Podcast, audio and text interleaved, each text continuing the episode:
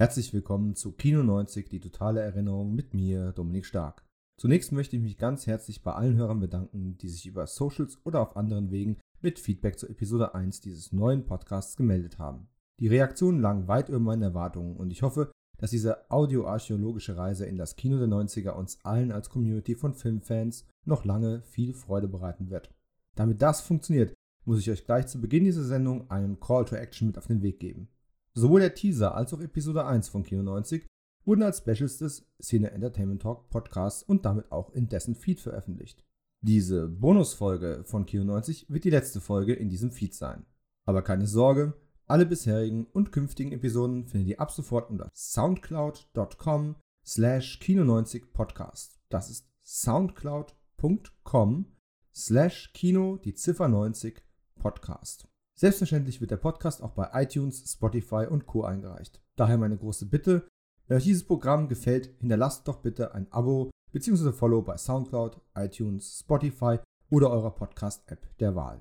Nur durch eure Klicks und Ohrmuscheln kann dieser Podcast all die Menschen erreichen, für die er auch gedacht ist. Unter dem Begriff Kino90 Podcast findet ihr die Sendung auch auf Facebook, Twitter und Instagram. Ich bedanke mich 4000 Mal und freue mich wie immer darauf, von euch zu hören. Die heutige Sendung ist wie gesagt eine Bonusfolge. In der Januar-Episode haben Florian Wurfbaum und ich in der Kategorie Zweitsichtungen praktisch den Film des Monats gewählt. Da ich den auserwählten Film Der Club der Toten Dichter noch nie komplett gesehen habe, nahm ich den Begriff Zweitsichtung relativ wörtlich. Blu-ray bestellt, Film geschaut, zweite Chance eingeräumt. Mit meinem heutigen Gast spreche ich sowohl über seine eigenen spannenden aktuellen Projekte, verschiedene Formen des Serienfernsehens und natürlich auch ein wenig darüber, wie wir Der Club der Toten Dichter finden. Gleich vorweg, Unsere Meinung kommt vielleicht negativer rüber, als es beabsichtigt war. Aber jetzt viel Spaß mit der Sendung und wir hören uns hoffentlich in der Februarausgabe von Kino 90 Podcast wieder.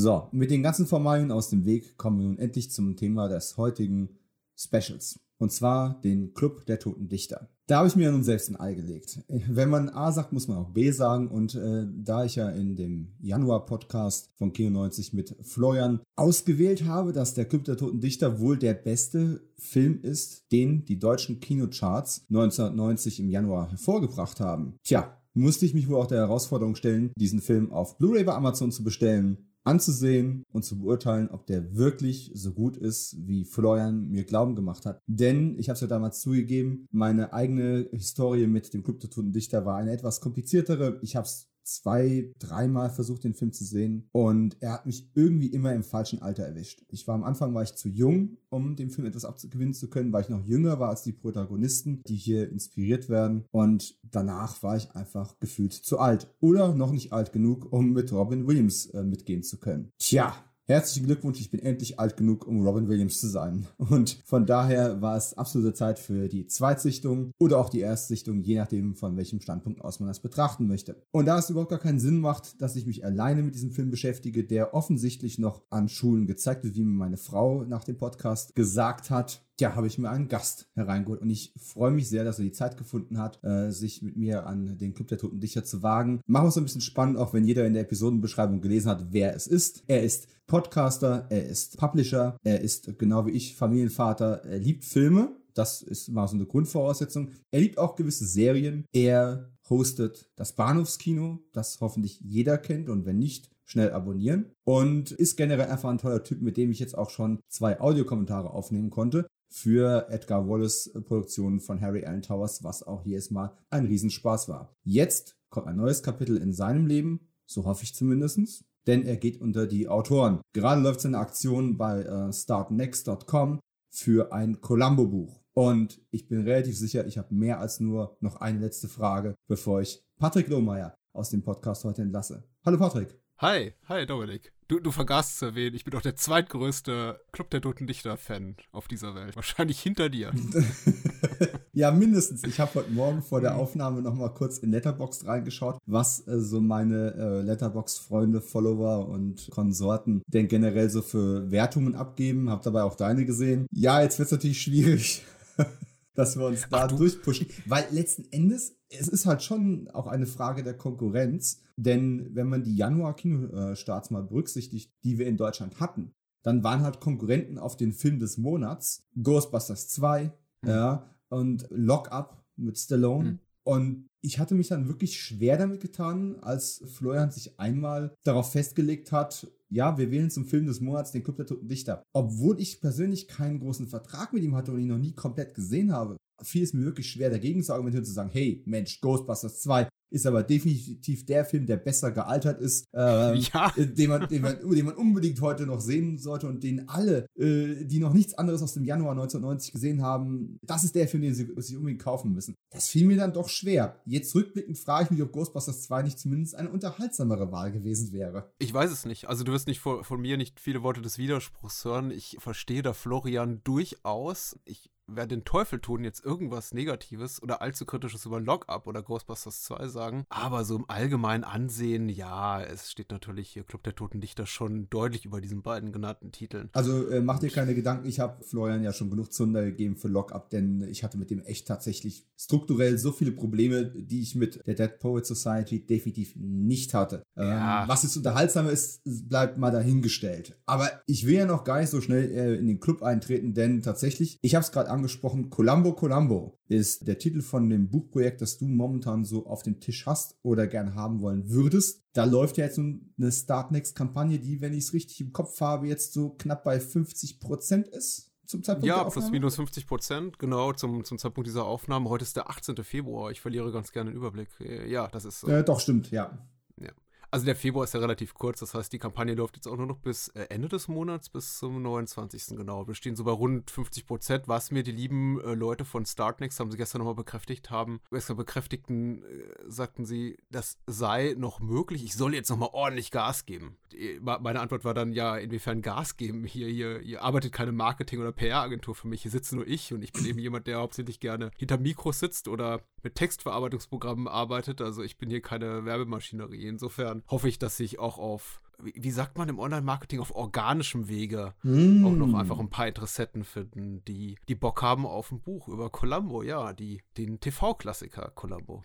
Ja, jetzt ist natürlich die Brücke zu schlagen von äh, der Dead Poet Society zu Columbo thematisch potenziell ein bisschen problematisch. Nichtsdestoweniger, mhm. Columbo hatte ja auch so in den spät 80ern und frühen 90ern auch etliche Episoden am Start. Und es war auch so die Zeit, wo das eigentlich in Deutschland überhaupt ein Ding wurde, wenn ich es richtig im Kopf habe. Naja, ein Ding. Ich glaube, das ist nicht ganz richtig. Tatsächlich äh, Columbo komplett. Tatsächlich konnte man erst Beginn der, zu Beginn der 90er genießen im deutschen Fernsehen. Das war eben die Zeit, als äh, RTL oder damals noch RTL Plus die ganzen Rechte für den äh, deutschsprachigen Vertrieb oder Ausstrahlung innehatte in Deutschland und das eben auch auf prominenten Sendeplätzen lief. Also äh, Dienstagabend immer 20.15 Uhr war Columbo-Zeit. Genau, das war die Zeit auch, äh, in der diese ABC TV-Specials dann begonnen produziert zu werden. Die, ich glaube, da lief die erste Episode in den USA 89 und äh, hierzulande 91 und die brachten eben eben die neuen Filme raus, also diese 90, 95-minütigen Specials, aber eben auch erstmals die Sachen, die ursprünglich vom Bayerischen Rundfunk und später auch von, vom ersten Programm ausgestrahlt wurden und eben erstmals zum Teil auch neu, neu synchronisiert und ungeschnitten. Und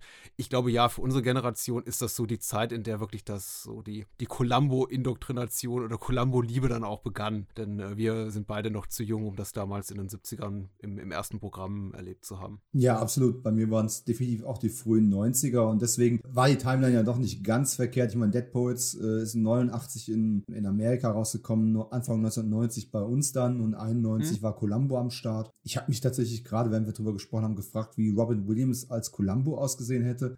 Keine Ahnung warum. Das ist mir gerade so durch den Kopf geschossen. Ja, die, die Statur passt. Ich glaube, Robin Williams ist zu offensichtlich, möchte ich mal sagen, zu offensichtlich verschmitzt, weil das ist ja auch äh, Peter Falk. Aber ich glaube, er ist, äh, Peter Falk ist der bessere Straight Man. Also der kann äh, für meinen persönlichen Geschmack besser wechseln. Hab zwischen Ernsthaftigkeit und äh, ja, äh, verschmitztem Witz, wie mein Vater jetzt sagen würde.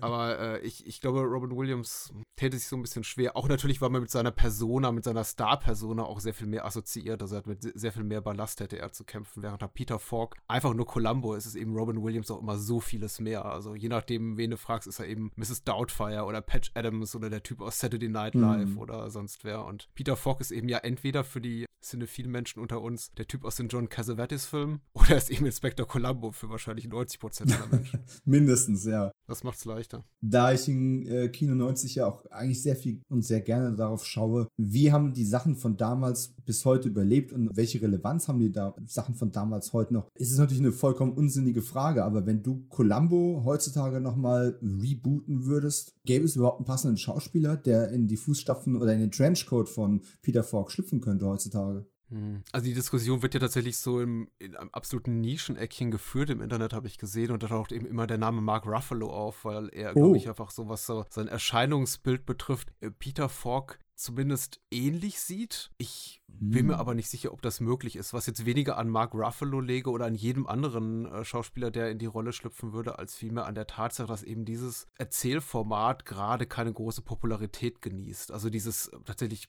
strikt episodisch auch erzählen, abgeschlossene Fälle, tatsächlich Fernsehepisoden mehr zu behandeln wie eine abgeschlossene ja, Spielfilmhandlung. Das sieht man jetzt hier im, im TV- oder Streaming-Bereich zurzeit vielleicht doch bestenfalls in, in so Formaten wie Black Mirror oder so, so Anthologieformaten.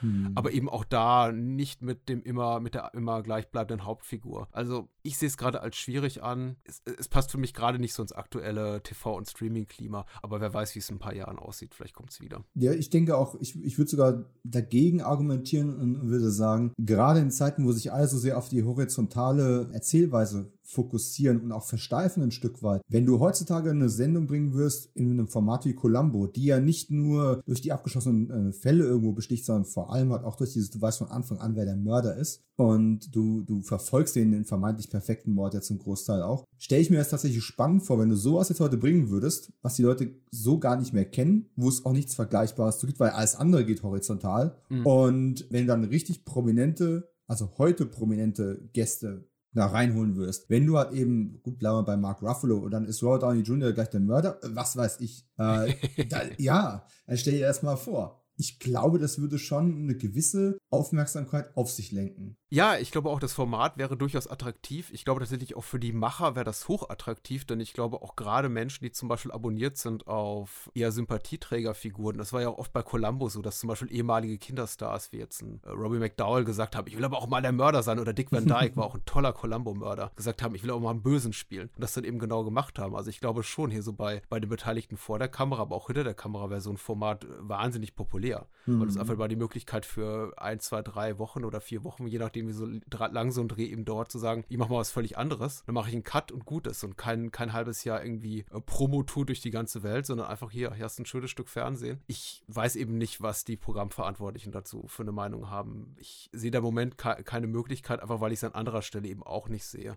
Mhm. Aber wie mhm. gesagt, das mag sich ändern. Ich gucke ja tatsächlich so ein bisschen mit Bedauern auf den, zu dem Verlust des episodischen Erzählens äh, und eben diese Fokussierung, wie du schon schon sagst, auf die, auf diese übergreifenden Handlungsbögen, auf die horizontale. Äh, gestern hat noch die liebe äh, Britt-Marie Dunderkluppen bei Twitter war was, was Hübsches gesagt, glaube ich, bei, auch bei Twitter über so, so quasi so, so ein einmaliges Special wie bei Star Trek Deep Space Nine, Our Man Bashir, dieser oh, James Bond-Parodie. Grandios. Sowas ist, also wenn, wenn, man auf sowas guckt, gerade wie ins jetzige Star Trek-Universum und sowas, guckt auf sowas wie Discovery oder Picard, wäre sowas gar nicht mehr möglich. Einfach zu sagen, stopp, wir halten mal die Serie an, machen eine Woche was komplett anderes. Ja. Einige Serien machen das mal, so Mr. Robot hat es zwar dabei versucht und gesagt, okay, jetzt machen wir mal so eine, so eine Gimmick-Episode, mhm. eine pro Staffel, aber auch die ist eingebunden in übergreifenden Handlungsbogen, Erzählstrang und äh, ich glaube, in den meisten Serien wäre das aber so gar nicht mehr möglich. Das Kuriose ist natürlich, ich meine, ich bin ja dafür bekannt, in jedem Podcast irgendwo Star Trek auch noch mit anzusprechen. Von daher bleiben wir ganz kurz mal dabei. Und es gibt hier wenig Brückenschläge, ne? Ich habe auch gerade auf den Cast geguckt nach dem. Ja, keine Möglichkeiten, aber es ergibt sich immer irgendwas. Und Star Trek Deep Space Nine war ja ein Vorreiter der horizontalen Erzählweise mit dem Dominion-Konflikt und solchen Geschichten. Das gab es damals im Fernsehen quasi gar nicht. Mhm. Und wir haben alle danach gelächzt. Ich war selbst ganz wild darauf, dass wir doch mehr so fortlaufende Geschichten einfach haben. Das hat, wirkt einfach größer, spektakulärer. Das hat auch den Fan hervor, herausgefordert. Du hast dich ein bisschen auch von anderen abgesetzt, weil du wusstest noch, was letzte Staffel passiert ist. Und ja, Otto Normalverbraucher wusste es im Zweifelsfall nicht. Das hat ja auch Akte X mit, zumindest mit seinen Mythologiefolgen auch immer so ein Stück weit versucht. Und jetzt leben wir in einer Zeit, wo du halt einfach nichts mehr gucken kannst einfach mal so. Du musst im Zweifelsfall mindestens die ganze Staffel gesehen haben, idealerweise die ganze Serie. Und durch das Überangebot an Serien, was momentan besteht, kommst du einfach gar nicht dazu, selbst Sachen, die dich potenziell interessieren müssten, zu sehen. Und ich, ja, und ich wünsche mir herbei, dass man mal wieder irgendwas einfach mal eine Folge gucken kann. Und ich habe genau wegen Star Trek dieselbe Diskussion vor zwei, drei Tagen, als die vierte Episode Picard rauskam. Und mein Kumpel Benedikt hat mir dann geschrieben, so, hey, das ist eine 9 von 10 für Episode 4. Und dann habe ich gesagt, du, ich fand die auch super. Aber ich wäre absolut aufgeschmissen, da eine Bewertung für abzugeben, weil du kannst keine von diesen Folgen, losgelöst vom Kontext der Staffel betrachtet, wirklich für sich genommen irgendwie noch bewerten weil ja auch immer die Frage ist, welche Position in der Staffel ist es gerade ein Durchhänger, ist es der Mittelteil, ist es der Auftakt, äh, Etablierungsphase, Payoff, wo sind wir gerade? Und das ja. macht's echt, man, man kommt mehr zum Konsum und mehr zum Bingen als zum wirklichen Genießen und Diskutieren und Reflektieren. Wir kommen ein bisschen gerade vom Hölzchen auf Stöckchen, habe ich das Gefühl, weil. Das ist korrekt. Äh, tatsächlich, nee, das mit Bewertung ist tatsächlich schon wieder so ein Fass, was hier gerade aufgemacht wird, dass ich, in dem ich tatsächlich, glaube ich, gerade nur ein bisschen planschen gerne würde, aber mich ein bisschen zurückhalten muss, weil ich es gerade, ich finde schon bei Filmen tatsächlich problematisch oft genug, wenn mich gefragt werde, ja, was ist denn das jetzt? Ist das jetzt eine 3 Minus oder so? Und ähm, überhaupt nicht. Ich stehe auch diesem ganzen Letterbox kritisch gegenüber, obwohl ich es selber nutze. Aber bei TV-Serien habe ich auch für mich so eine, so eine Grenze gezogen, so einen Strich einfach und sage, das mache ich auch einfach nicht. Es gibt ja auch entsprechende, also Letterboxd Äquivalente, wo man dann ab Serienepisoden bewerten kann. Aber ich halte das auch für nicht wirklich möglich, tatsächlich. Genau, weil sie in ihrer, in ihrer Isolation viele Serien, also Serienepisoden nicht funktionieren. Und nach dem, nach den Maßstäben, die man eben anlegt an, an ein äh, TV-Special wie Columbo oder eine Episode zu Columbo, wie sie in den 70ern üblich war, und das zu vergleichen mit, sagen wir mal, e, Episode 6 der zweiten Staffel von The Wire, wird eben schwierig, obwohl die eben beide wahrscheinlich auf ihre Arten und Weisen herausragendes Fernsehen sind. Mhm. Das eine ist eben befriedigend, zu einem befriedigenden Abschluss gebrachtes äh, 70 Minuten, Minuten Paketchen und äh, ich bin ganz happy. Und das andere hinterlässt mich mit dem Gefühl, dass ich mehr brauche und wissen will, wie es weitergeht und äh, einfach die Figuren noch tiefer ausloten will. Also ja, aber wahrscheinlich trotzdem beide 9 von 10 am Ende des Tages. Also ich, wie gesagt, ich sträube mich dagegen, äh, Punkte zu verteilen. Nee, werde ich bei Serien auch gar nicht anfangen. Es, es macht auch keinen Sinn. Du wirst ja YouTube auch immer mal wieder nutzen und dann äh, guckt man da manchmal, äh, was ich die Top 10 Episoden von, was weiß ich, Ne? Star Trek, was auch immer. Man könnte es auch von Columbo im Grunde ja machen. Und dann guckst du dir bei Watch Mojo oder wo auch immer so eine Top 10 Liste mal an und dann denke ich mir so, wird es jemals, ah gut, jetzt muss ich vorstellen, wahrscheinlich gibt es das sogar schon, äh, eine Top 10 Liste für welche Streaming-Serie auch immer jetzt gerade angesagt ist, jemals geben? Weil du könntest diese Episoden ja einfach gar nicht so rauspicken und sagen, die ist jetzt irgendwie besonders und die kommt in meine Top 10 der ganzen Serie rein. Das funktioniert irgendwie nicht. Bei Columbo würde das zum Beispiel noch gehen. Das, da, um den Bogen jetzt erstmal dahin zurückzuschlagen, bevor wir irgendwann zum Club der Dichter kommen. Ähm, du, äh, ich glaube, wir beide streamen nicht genug. Ich glaube, so richtig, ha richtige Hardcore-Streamer, die wüssten das ganz genau und die sagen, meine Güte, es gibt äh, sechs Staffeln von äh, House of Cards, also der Kevin Spacey-Version oder was weiß ich. Wer ist Kevin Spacey? Staffeln von, ja, genau. Oder äh, sieben Staffeln von Orange is the New Black. Natürlich kann ich, kann ich da fünf oder zehn Highlight-Episoden rauspicken. Und klar, das ist auch wahrscheinlich durchaus möglich. Äh, oder Bojack Horseman, also eine Serie, die ich auch tatsächlich gerne gucke. Aber äh, ich, ich verstehe deinen Punkt grundsätzlich, klar. Ja. Das ähm, übergreifende, also Hand, äh, staffelübergreifende Erzähl macht es schwieriger, einzelne Highlights herauszusuchen. Aber vielleicht ist es auch einfach nicht mehr gefragt. Also ich frage mich ja sowieso grundsätzlich, woher viele Menschen, die ich so beobachte bei ihrem Serienkonsum, einfach die Zeit nehmen. Dann wiederum muss ich eben sagen, ich gucke eben sehr viele Filme und ich gucke einfach nur deswegen sehr wenig Serien, abgesehen von Columbo, abgesehen von Star Trek, weil äh, ich dann einfach für mich die, mir die selber die Frage stellen muss, möchte ich in diesen anderthalb Stunden, ich habe, lieber einen Spielfilm gucken mhm. oder zwei Folgen einer Serie. Und in neun von zehn Fällen überwiegt die Lust einfach auf den Film.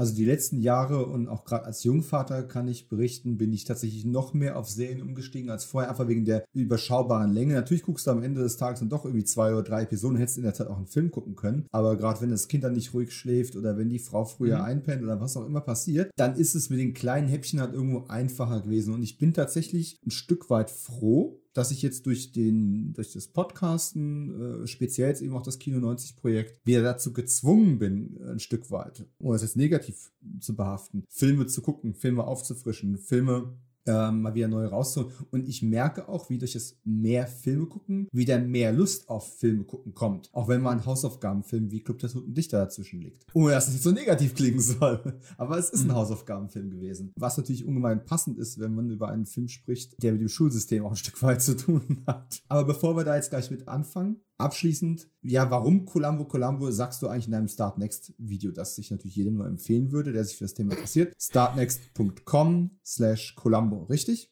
Ja, richtig. So. Und, und, ich möchte mich gleich entschuldigen. Ich glaube, wir haben ja gerade eine relativ komplexe Diskussion sehr verkürzt mit, das ist jetzt so und so. Wir machen das ein anderer Mal, machen wir dazu noch irgendwie so ein Serien- und Streaming-Special und dann. Das sollten wir auf jeden Fall tun. Ohne Detail. Wir, wir streifen jetzt hier oberflächlich interessante Themen, aber so ist das halt. Ich glaube, wir treffen einfach zu selten außerhalb von Twitter aufeinander und dann machen wir halt irgendwie fünf Fässer auf. Und das ist ja auch völlig okay. Was ähm, war die Frage? Warum Columbo oder warum ein Columbo-Buch? Der Warum Columbo, ich glaube, deine Columbo-Faszination hast du in deinem Startnext-Video schon sehr, sehr gut umrissen. Warum ein Columbo-Buch? Hm. Was ist die Herausforderung? Ja. Äh, was war der Auslöser? Oder warum jetzt?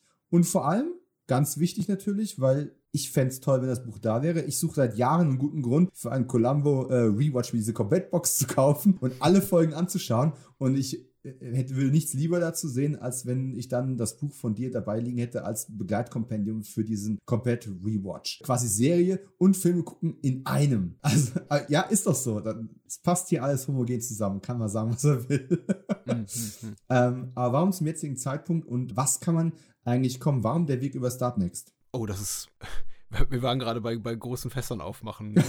Tut mir leid. Am besten fünf gleichzeitig. Warum gerade jetzt? Ich habe tatsächlich einfach die, die zeitliche Möglichkeit, das liegt auch in Umständen begründet, die ich mir nicht unbedingt dabei gewünscht habe, tatsächlich einfach eine, eine, eine Arbeitslosigkeit im weitesten Sinne oder eine, hm, eine anteilige Arbeitslosigkeit. Also ich habe durchaus noch in Beschäftigung, aber nicht in dem Rahmen, von dem ich sage, ja, das finanziert mir irgendwie die Miete oder den Lebensunterhalt. Und das soll eben auch Columbo nicht tun. Aber Columbo soll zumindest mich sozial absichern über, über einen relativ kurzen Zeitraum. Das ist so der ganz pragmatische Anteil, ähm, bis ich eben die Möglichkeit habe, wieder was anderes zu machen. Ich bin freiberuflicher Autor, insofern eben auch darauf angewiesen, dass ein Verlag zu mir kommt oder ein Radiosender oder ein, ja, ein Filmverleih und sagt, hier mach mal was Schönes für uns. Und ähm, davon nehme ich mir eben jetzt bewusst, mache ich davon eine Pause, um zu sagen, ich möchte dieses Columbo-Buch schreiben haben, wenn es dann eben zustande kommt. Zum jetzigen Zeitpunkt, weil ich glaube, jetzt einfach da so ein paar Umstände zusammenkommen, die ich für mich nutzbar machen will, um zu sagen, ja, ich brauche dafür einfach drei bis sechs Monate Zeit, die ich überwiegend da reinstecke, abseits von diesen ganzen Sachen wie Layouting und Druck und irgendwie äh, Rechnungen bezahlen und mit der Druckerei hin und her telefonieren. Also das mal alles außen vor genommen. Ich brauche einfach eine reine Schreibzeit von drei bis sechs Monaten und momentan kann ich mir die einfach nehmen. Äh, warum nicht äh, den konventionellen Weg über einen Verlag? Weil ich ehrlich gesagt wenig Lust habe auf eine inhaltliche Einmischung. Ich bin eben als Publizist, möchte ich mal sagen, einigermaßen erfahren. Ich bin studierter Film, Kultur, Literatur, Sprachwissenschaftler. Also eigentlich nur im,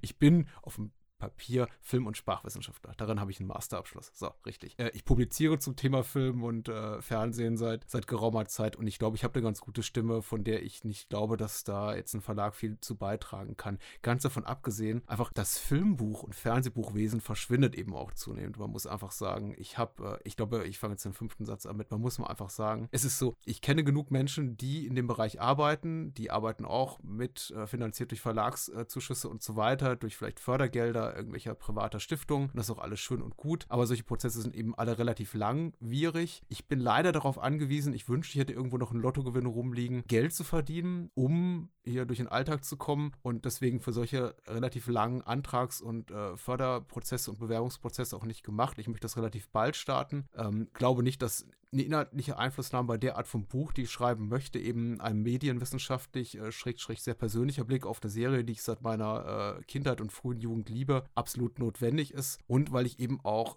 ehrlich gesagt vor, im Vorhinein einfach sicher gehen möchte, dass für sowas ein Publikum, also eine Leserschaft da ist. Das ist mir eben auch ganz wichtig. Ich habe von ganz vielen Leuten gehört, ja, ich habe über ein Verlagsstipendium so und so mein tolles Buch zu, zu Kaurismäki gefördert bekommen und am Ende hat sie eben 34 Exemplare verkauft. Das ist ehrlich gesagt, das wäre das nicht wert, weil dann könnte ich zwar sagen, ja gut, ähm, hat sie schon irgendwie bezahlt gemacht für mich, konnte zumindest die Miete bezahlen für ein paar Monate, hm. aber am Ende haben das nur 34 Leute gelesen. Fände ich einfach so ein bisschen schade. Deswegen, mir ist tatsächlich wichtiger, ich habe ein paar Leserinnen und Leser, weiß darum und da nehme ich auch gerne in Kauf das und so ist eben auch die, die Finanzierungssumme angesetzt, die steht bei gut 5000 Euro, bin ich auch vollkommen zufrieden damit, wenn das nicht mehr zahlt als wirklich nur meine Retten und Pflege und Krankenversicherung, Sozialabgaben, Mehrwertsteuer, all das, was ich eben als äh, Freiberufler hauptberuflich dazu verpflichtet bin abzugeben, äh, finanziert, weil mehr möchte ich tatsächlich nicht. Also das ist für mich eine Nullsummenrechnung, aber eine wirklich schöne in der Hinsicht, dass ich eben am Ende aus dem Projekt hoffentlich rausgehen kann und sagen kann, hier, das lesen jetzt auch Menschen. Menschen folgen mir zurück in meine Kindheit und und gucke eben darauf auch, wie Columbo, wie ich damals Columbo rezipiert habe, wie ich es heute rezipiert habe, wie es damals tatsächlich in die Fernsehlandschaft gepasst, gepasst hat, wie es heute da reinpasst und einfach eben auch mit mir einen Blick darauf werfen, inwieweit äh, Columbo prägend war für das, was wir heute sehen. Denn du hast vollkommen recht, wenn du sagst, hier episodisches Erzählen, oder wir beide haben recht, ist heute nicht mehr angesagt. Aber natürlich hat äh, Columbo auch erzählerische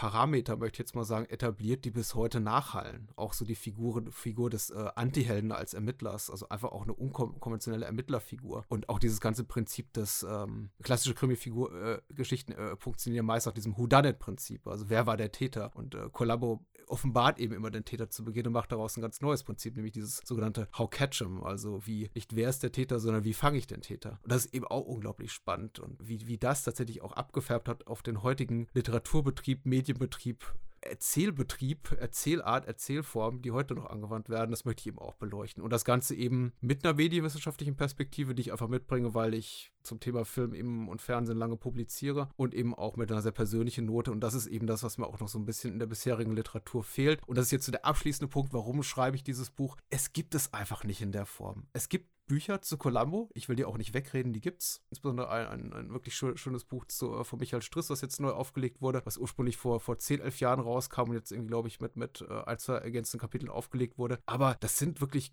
gute Nachschlagewerke und es erzählt viel über die Methodik der, dieser Serie und äh, die äh, Produktionsgeschichte dahinter. Aber mir fehlt einfach dieses, ähm, diese analytische Ebene. Das ist immer noch nicht ausgereift genug. Und gerade so wirklich ins, ins Granulare reingehen, auf äh, von der in die, in die Makroebene. Also ich möchte wirklich mir jede Episode und teilweise auch szenisch das Ganze angucken und sagen, ha, da wurde dies und das gemacht und da ist die Wirkung und dort ist der Effekt. Und also einfach nochmal so ein bisschen mehr ins Detail gehen und das Ganze beleuchten. Oh, das war ein langer Monolog, tut mir leid. Nein, war super. Ich glaube, das, das Blöde ist, also ich, ich sitze jetzt wirklich da, diese Kampagne läuft jetzt seit sechs Wochen, läuft jetzt noch zehn Tage, das ist gut, denn dann kann ich wieder in Ruhe schlafen, auch äh, wenn es am Ende, am Ende scheitert, dann bin ich zwar wirklich wahrscheinlich traurig einen Monat lang, äh, weil tatsächlich, da, da, hängt nicht nur mein Lebensunterhalt dran, sondern eben einfach auch ein persönlicher Ehrgeiz und das wird mich wahrscheinlich wirklich bekümmern. Aber äh, ich, wie gesagt, beschäftige mich eben jetzt seit sechs Wochen gedanklich mit nichts anderem und die 30 Jahre davor war ich eben auch schon großer Fan und möchte, äh, ähm, also, der, da kommt man eben teilweise aus diesem Gedankenkarussell nicht mal so richtig raus. Und mhm. die Frage, warum mache ich mir das Ganze, die stelle ich mir tatsächlich fast jeden Tag neu, um mich persönlich zu motivieren, äh, dieses Buch zu schreiben. Weil am Anfang, am Anfang war es einfach nur, ja, gibt wenig Literatur dazu und ich bin ein großer Fan. Und einfach um den jeden Tag den Ehrgeiz wieder zu finden, zu sagen, okay, ich schicke noch einen Tweet raus, ich schreibe noch einen Radiosender an oder ich äh, versuche irgendwie noch einen Blogger dazu zu motivieren, vielleicht irgendwie zwei Worte mal fallen zu lassen über mein Buch. Dafür muss ich für mich jeden Tag neue Gründe finden. Und deswegen ist das wahrscheinlich, glaube ich, auch so mannigfaltig. Also meine Antwort Antwort, wenn du mich fragst, ja, warum eigentlich? Mhm. Ich kann wahrscheinlich noch ein Dutzend weitere gute Argumente nennen, hoffentlich. Für ich habe ein gutes. Columbo, Columbo. Ich habe ich hab ein, ich hab ein sehr, sehr gutes Argument. Mindestens mal 80 Menschen warten schon drauf. Das ist viel mehr als die 34, die du übertrumpfen wolltest. Und wenn noch ein paar mehr dazukommen. Ja, ganz ehrlich, du bist ja nicht du, der Einzige. Früher hat Berz und Fischer irgendwie äh, Auflagen im, im mittleren bis hohen äh, vierstelligen Bereich verkauft. Ja. Das ist eben leider vorbei. Daran will ich mich auch nicht mehr messen. Das war auch eine Vor-Internet-Zeit. Ja, die habe ich auch alle noch im Regal. Aber ich fände es eben wirklich schade darum. Ich will kein, einfach, ich, ich möchte nicht was schreiben, was ich einfach so in, in den Raum schmeiße und sage, hier, schön, Verlag, überweis mal bitte den, den, den Vorschuss. Und am Ende stelle ich eben fest, ja, das interessiert aber keinen Menschen.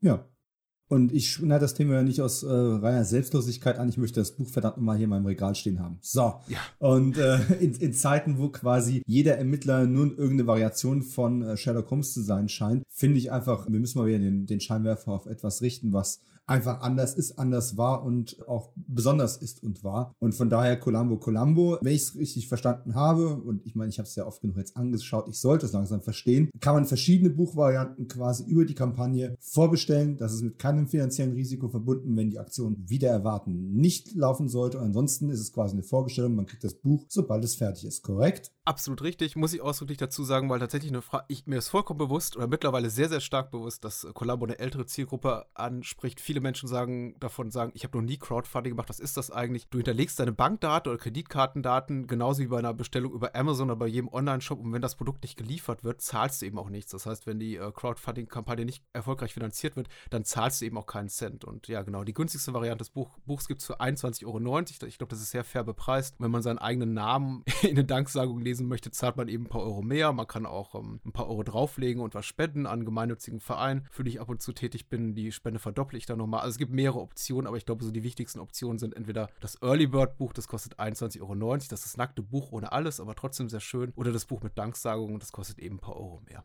Ich muss dazu sagen, noch als, als abschließende Bemerkung, ich habe das Thema Columbo-Buch ja auch schon ein paar Mal, seit du diese Kampagne begonnen hast, so in meinem sozialen Umfeld, außerhalb von Filmkritikern oder Filmemachern, äh, hier und da mal fallen lassen. Und vor allem, weil du es gerade angesprochen hast, bei den Semestern, ich sag mal 50 plus, ne, leuchten so die Augen auf, ach, den Columbo, ja, den habe ich immer gern. Ja, doch, da, da, da gibt's ja auch nichts drüber, ne, oder so. Und dann denke ich mir so, Mensch, möchtest du nicht einfach mal auf, auf äh, Start Next gehen und dir das äh, beim Crowdfunding vorreservieren? Und dann siehst du schon, wie die, wie die Rädchen anfangen zu rattern, so, äh, Crowdfunding, Start Next, das klingt aber kompliziert, kann ich sich einfach bei Amazon bestellen. Hier der, der Pro-Tipp für alle, die gerade diesen Podcast hören und wahrscheinlich unter 50 sind, ohne jetzt über 50-Jährige diskriminieren zu wollen. Denkt mal an eure Familienangehörigen, eure Mütter, Onkels, wen, wen auch immer. Die haben bald wieder Geburtstag, es ist bald wieder Ostern, das ist alles zyklisch. Und äh, ich, ich würde, ganz ehrlich, ich habe drüber nachgedacht, einfach für meine Mutter eins mitzubestellen. Und meine Mutter will ja nichts mehr geschenkt haben.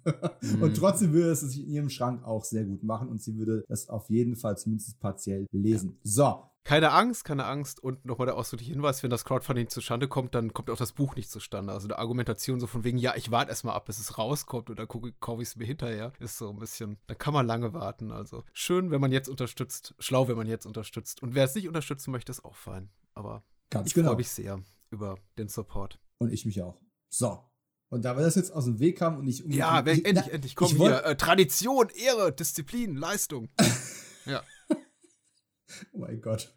Ja. ja, als das gestern in dem Film fiel und ich möchte nochmal betonen, ich habe ihn zum ersten Mal in seiner Gänze komplett gestern Abend auf der deutschen Blu-ray gesehen. Und dann kamen genau diese Worte aus den Boxen. Und ich dachte mir, na, hoffentlich steigert sich das Ganze nochmal. Aber fangen wir doch bitte mit den positiven und vor allem mit den statistischen Eckdaten an von der Club der Toten Dichter oder auch Dead Poets Society.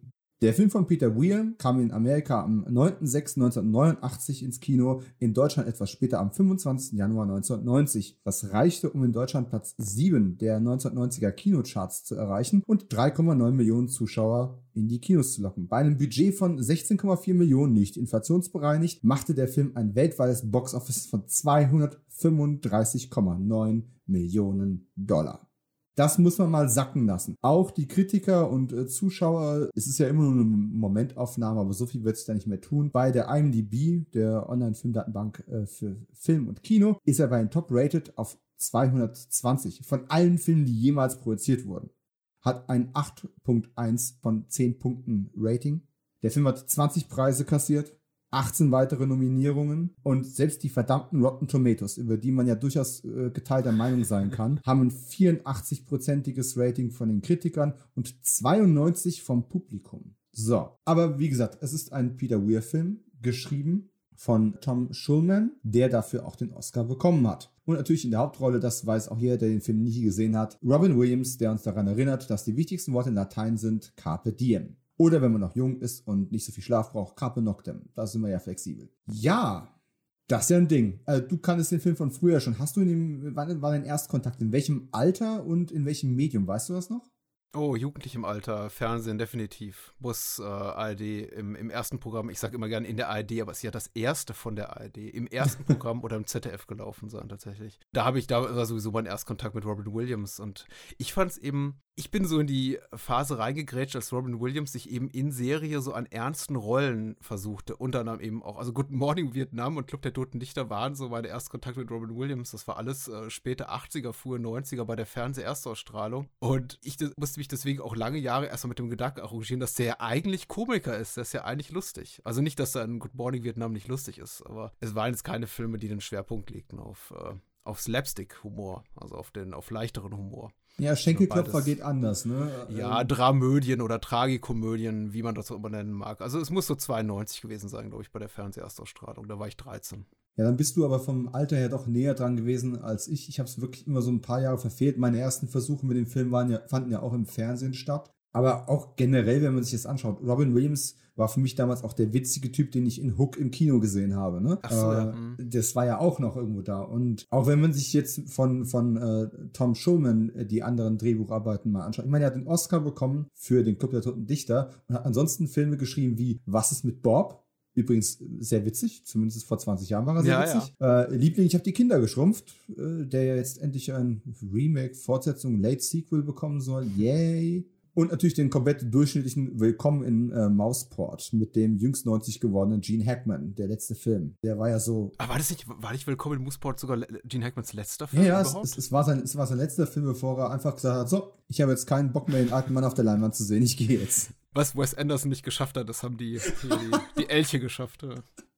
Wobei man dazu sagen muss, ich äh, ich, glaube, ich habe es an anderer Stelle schon mal erwähnt, ich respektiere Hackman für die Entscheidung. Ungemein, er hätte einen besseren Film zum Absprung schaffen können. Oh, ich liebe Gene Hackman. Nichts, ich lasse nichts auf ihn kommen. Aber das, das war einfach, einfach zu sagen, ey, nee, da ist ein alter, faltiger Mann auf der Leinwand und das will ich nicht, mir nicht angucken. Und dann, dann gehe ich halt und schreibe halt irgendwie Westernbücher und, äh, und gehe angeln. und mein Leben ist okay. Das finde ich großartig. Also das, das schaffen wirklich die aller, allerwenigsten.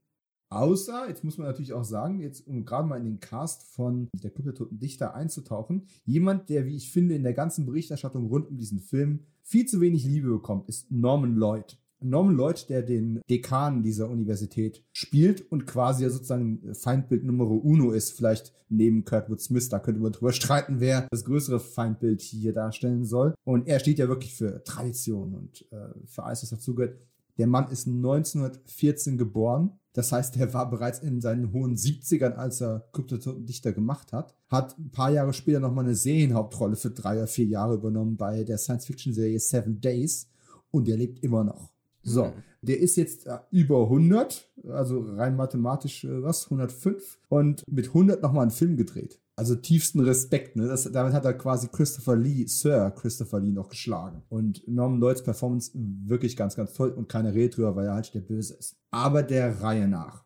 Ich habe es ja schon angesprochen, es gab sechs Oscar-Nominierungen, eine Auszeichnung. Die anderen Nominierungen gingen für bester Film, bester Hauptdarsteller, beste Regie drauf. Nee, es waren vier jetzt.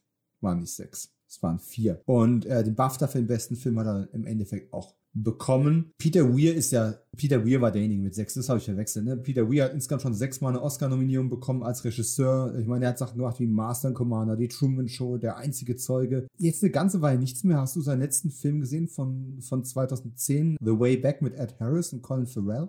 Mm, Nein, habe ich auch noch nicht gesehen. Ich auch nicht. Der ging irgendwie völlig mir vorüber. Ich weiß gar nicht, ob der hier groß gelaufen ist. Master and Commander war so das letzte Aufbäumen. Und auch der hat ja ein Stück weit underperformed. Oh ja. Hm. Verstehe ich bis heute nicht. Ich hätte gern so eine ganze Reihe von diesen Seefahrtsfilmen gesehen. Aber ich bin ja auch der Einzige, der sich über die Fantasy-Elemente von P äh, Flucht der Karibik beschwert. Und einfach Ja, gern, ja. Ich hätte einfach gerne einen Piratenfilm gehabt. Und er war Vorreiter, muss man jetzt mal sagen. Das ist mir jetzt gerade in dieser ganzen Harley Quinn oder Bird- Birds of Prey-Debatte aufgefallen. Also es gab, ist ja nicht das erste Mal, dass ein Hollywood-Studio gesagt hat, wir benennen einen Film nach dem Release um, um so zu tun, als sei das eigentlich von vornherein der Harley Quinn-Film gewesen. Bei Master and Commander war es ja so, der, der wird heute nur noch als Master and Commander vertrieben, aber der hieß ja im Kino, weil ich war auch drin. Ich habe es auf dem Plakat gesehen, The Far Side of the World, weil es ja auch als Reihe konzipiert war. Also dem sollten noch weitere Filme folgen und dann floppt er eben ziemlich und dann haben sie gesagt, okay, dann ist es eben Master and Commander und Ist der tatsächlich noch so unter, unter dem Titel im Kino gelaufen? Ich weiß es Ja, gar unter nicht dem mehr Titel, genau. das, das stand auf dem Kinoplakat, ja, ja. Aber mittlerweile auf Blu-ray-Veröffentlichung nicht mehr. ja. Bis ans Aber- Ende der Welt hieß er dann, glaube ich, zu Deutsch. Basiert ja auch auf einer Romanreihe. Da hat man sich wahrscheinlich einfach gedacht, so, komm hier, das sind Leute, der, Russell Crowe zieht da den Kinokassen, daraus machen wir gleich mal, weiß nicht, das, das nächste Pirates of the Caribbean-Franchise oder so, aber nee.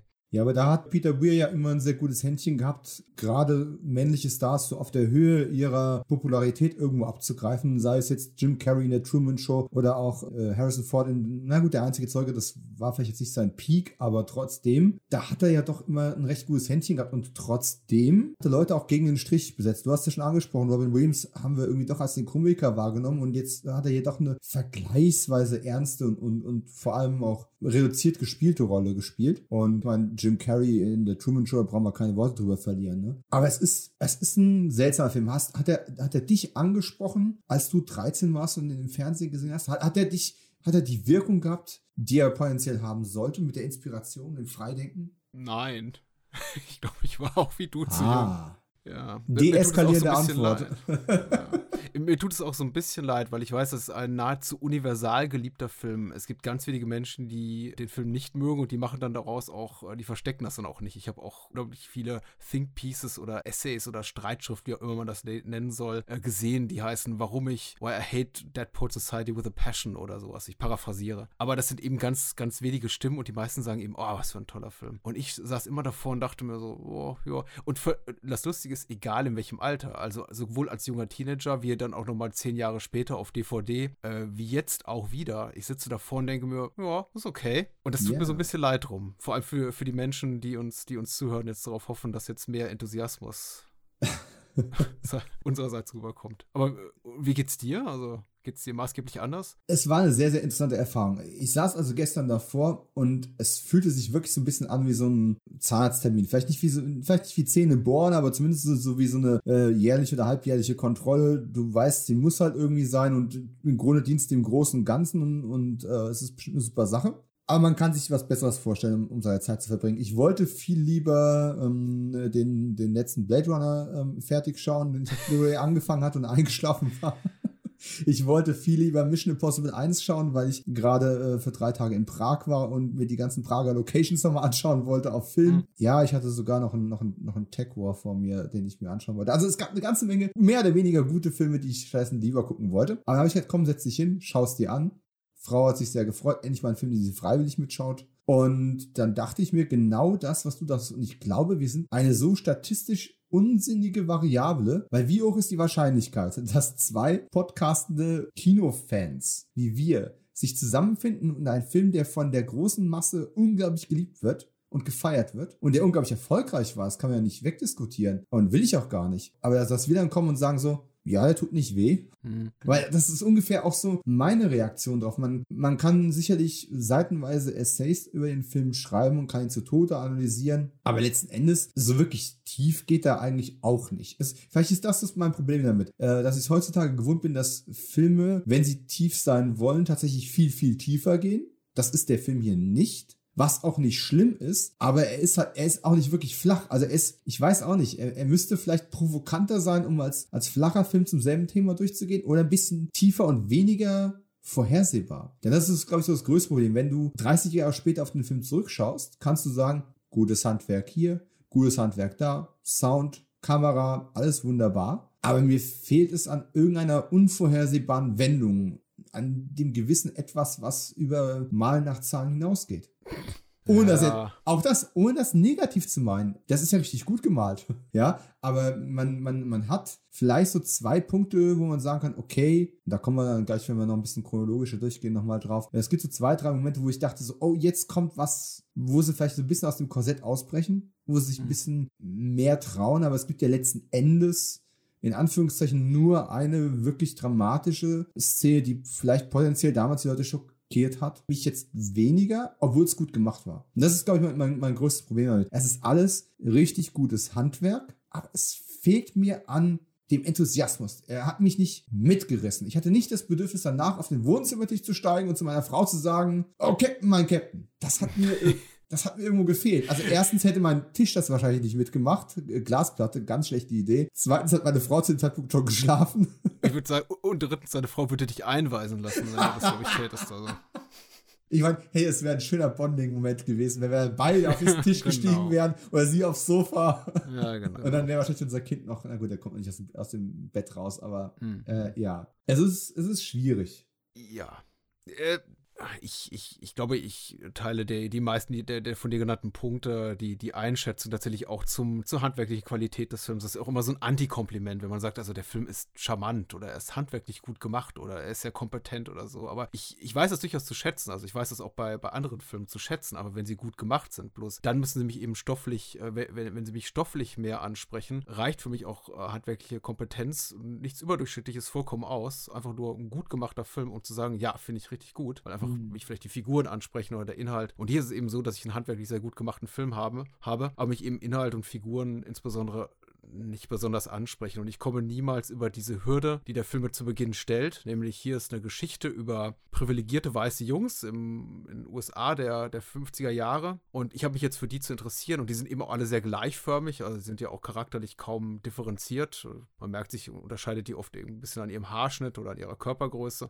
Aber im Grunde sind das alles so, ist das eben sehr gleich. Und es geht ja. ja auch zum Teil, ist ja auch das Thema des Films Gleichschaltung und gleich, gleiches Denken, gleichförmiges Denken. Und der Film versucht eben da auszubrechen, aber mich zieht er da nie so richtig mit. Für mich sind das eben am Ende des Tages immer noch Jungs, die sich sehr ähnlich sind und so eine halbgare Geschichte, die mich nicht wirklich interessiert, über ein Leben, was äh, von meinem, das überhaupt nicht privilegiert ist, nicht weiter entrückt sein könnte. Und ich frage mich, ja, warum muss mich das interessieren? Jetzt sagen natürlich die Befürworter des Films, ja, weil es große Themen verhandelt, wie irgendwie äh, Nonkonformismus und äh, äh, so, solche Dinge. Aber ja, das alles eben in einer sehr, sagen wir mal, didaktischen, glattgebügelten, sehr Mainstream-freundlichen Variante. Und all dies ist nicht furchtbar, aber es reicht dann eben für mich am Ende des Films nicht, um zu sagen, ja, das ist so. Der, der Film, der hat mein Herz aufgerissen und ist direkt reingesprungen. Nee, leider. Ich überlege jetzt tatsächlich, ob es nach 50 Minuten Podcast Sinn macht, kurz auf den Inhalt des Films einzugehen. Ja, entscheide du. Für, für die zwei Hörer. Die, wir können ja auch äh, durchbrettern. Es tut mir leid, dass ich irgendwie 20 Minuten, dass wir 20 Minuten über Columbo und TV-Serien verlabert haben, aber. Wieso? Alle wollen was zu uns hören, von uns hören zu Club der Toten Dichter. Jetzt, jetzt, stell mal, jetzt, stell dir mal, vor, ein riesen Club der Toten Dichter-Fan hat es bis hier durchgehalten und hat, das, hat den Podcast nur geladen, weil Club der Toten Dichter im Titel stand. Mm. Wow, an dich, das tut mir leid.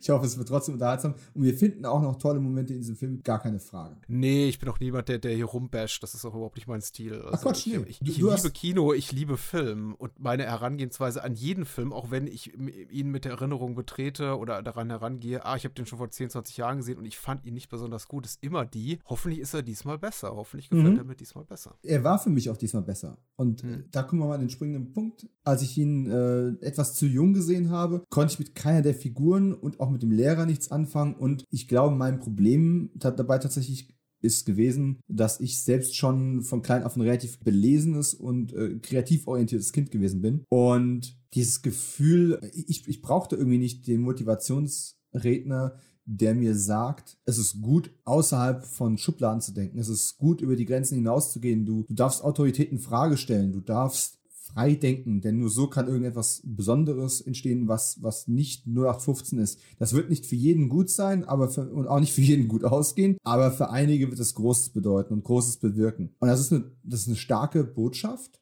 die ich aber nicht gebraucht habe. Und vielleicht ist das mein Hauptproblem dabei gewesen im damaligen Alter. Heutzutage schaue ich auf den Film drauf und denke, Mensch, wäre es nicht toll, jüngere Menschen, jüngere Menschen genau das mitzugeben. Und da sehe ich mich ja aber eher in der Vaterrolle, dass ich da in ein paar Jahren mal mit konfrontiert werde. Und da ist noch eine ganze Weile Zeit bis dahin. Hm. Und ob dann der Kryptototen-Dichter mit seiner Elite-Universität aus den 50er Jahren äh, das ideale Umfeld ist, um das auf, auf filmischem Wege irgendwo zu demonstrieren, weiß ich nicht. Wage ich fast zu bezweifeln. Aber, ich habe es ja schon angedroht, äh, ganz kurz, Wer es noch nicht weiß, in der Kryptototen Dichter geht es grob gesagt um eben eine Elite-Universität, eine Elite-Schule, an der nur Jungs zugelassen sind. Das Ganze ist 1959 angesiedelt und eigentlich, wenn alle darauf auf Karriere getrimmt, auf, sollen alle in Banken arbeiten oder sollen Anwälte werden oder Ärzte werden. Die, die Eltern haben große Hoffnungen in die Zukunft ihrer Kinder und wollen damit die, die Zukunft der Menschheit ja quasi schon aufbauen. Und ausgerechnet ein ehemaliger Absolvent dieser Universität kommt nun als Lehrer, als Englischlehrer wieder an die Schule zurück und motiviert die Kinder dazu, frei zu denken und sich nicht an, an das Diktat zu halten, das ihnen vorgesetzt wird. Und, oder einen Lehrplan.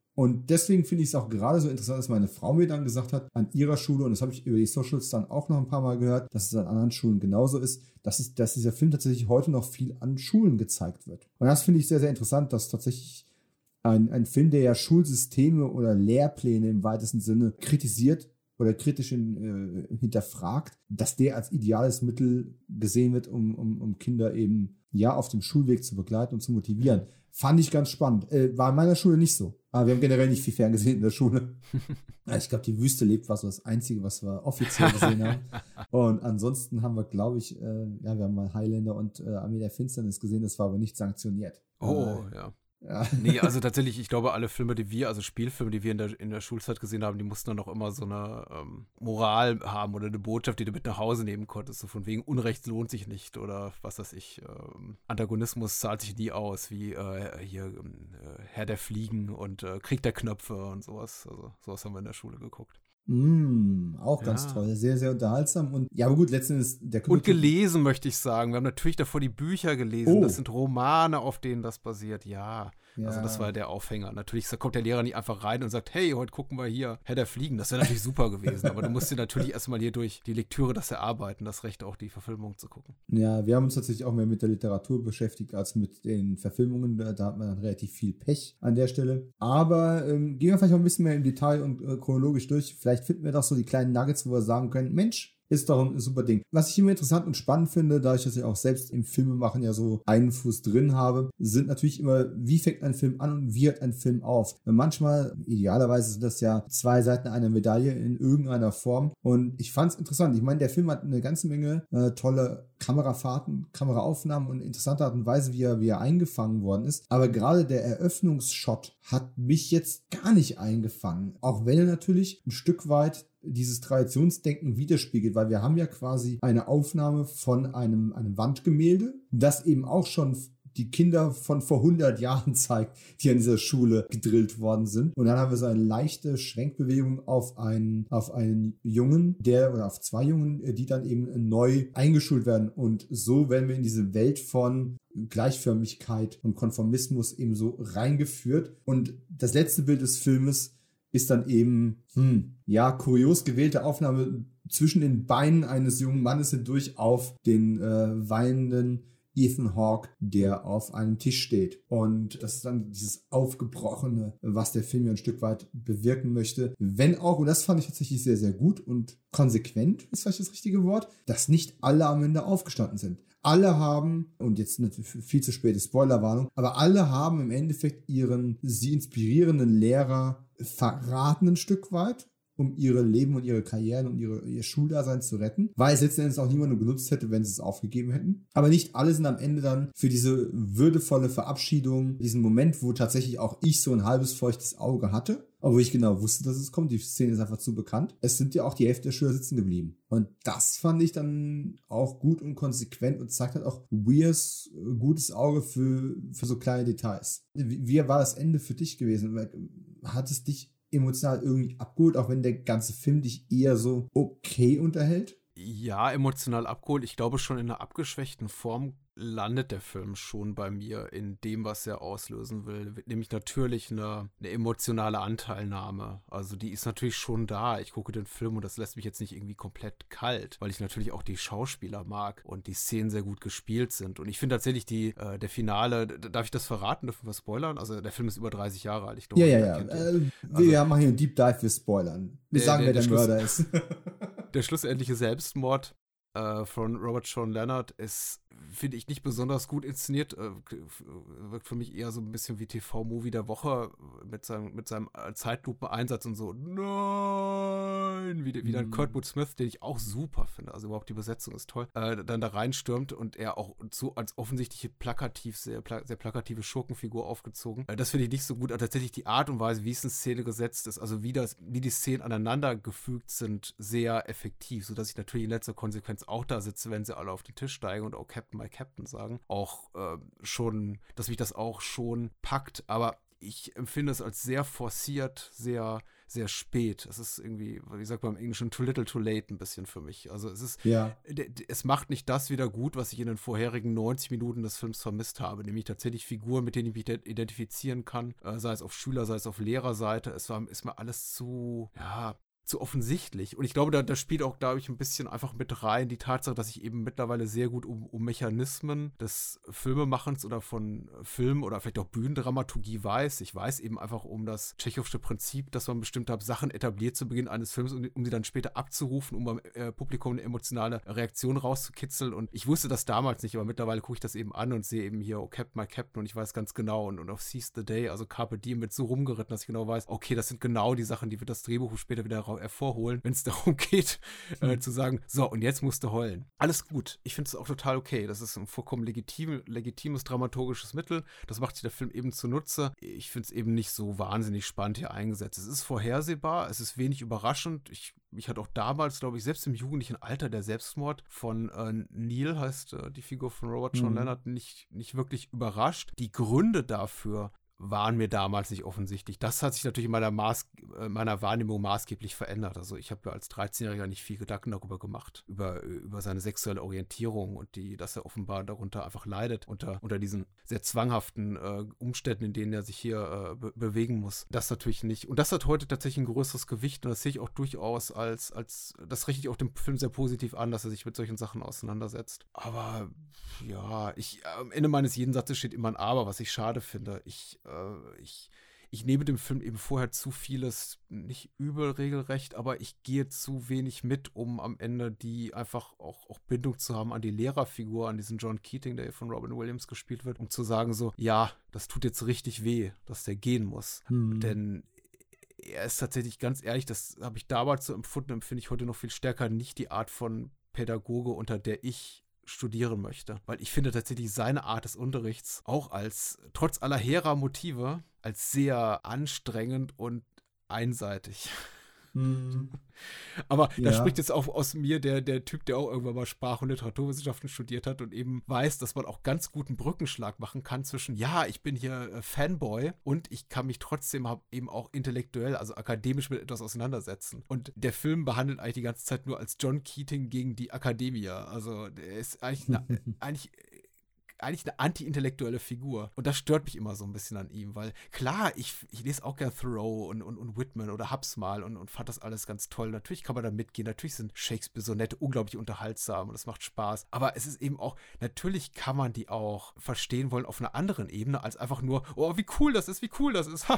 das ist, ähm, und das, äh, diese andere Komponente fehlt mir komplett in seinem Unterricht. Und deswegen bin ich eben, ich bin, glaube ich, dann einfach nicht so traurig, wenn er am Ende gehen muss, weil ich denke, der findet schon woanders eine Lehrstelle. Auch er ja. ist ein privilegierter weißer Mann. Alles ist gut. Alles ist gut.